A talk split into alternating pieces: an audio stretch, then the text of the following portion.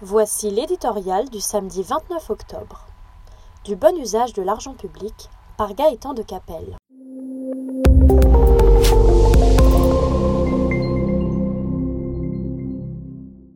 Le temps n'est pas encore venu de prononcer le maudit mot en R comme récession, mais il approche.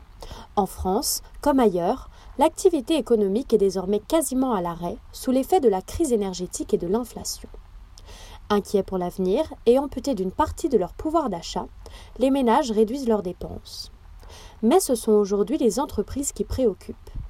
Les trésoreries se tendent, les défaillances se multiplient, les plans sociaux réapparaissent. Entre deux polémiques sur les super profits, les super dividendes, la rémunération des dirigeants et les cadeaux aux patrons, on avait fini par oublier qu'elles sont mortelles. Que le CAC 40 n'est pas la France et qu'à côté de nos grands groupes internationaux, vivent des milliers de petites et moyennes entreprises, d'artisans et de professionnels aux épaules moins larges. Loin des caricatures, ils se retroussent chaque jour les manches pour trouver des clients, développer leur activité, investir, innover, créer des emplois. Une erreur, un mauvais choix, un trou d'air économique peuvent à tout moment les mettre en danger. Pour ces structures fragiles, l'explosion des coûts de l'électricité constitue un péril mortel.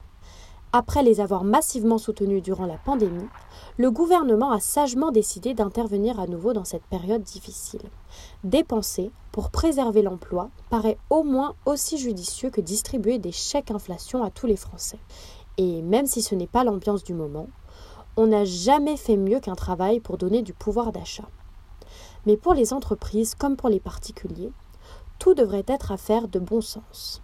Saigné aux quatre veines, l'État ne peut ni n'a le devoir de sauver tout le monde.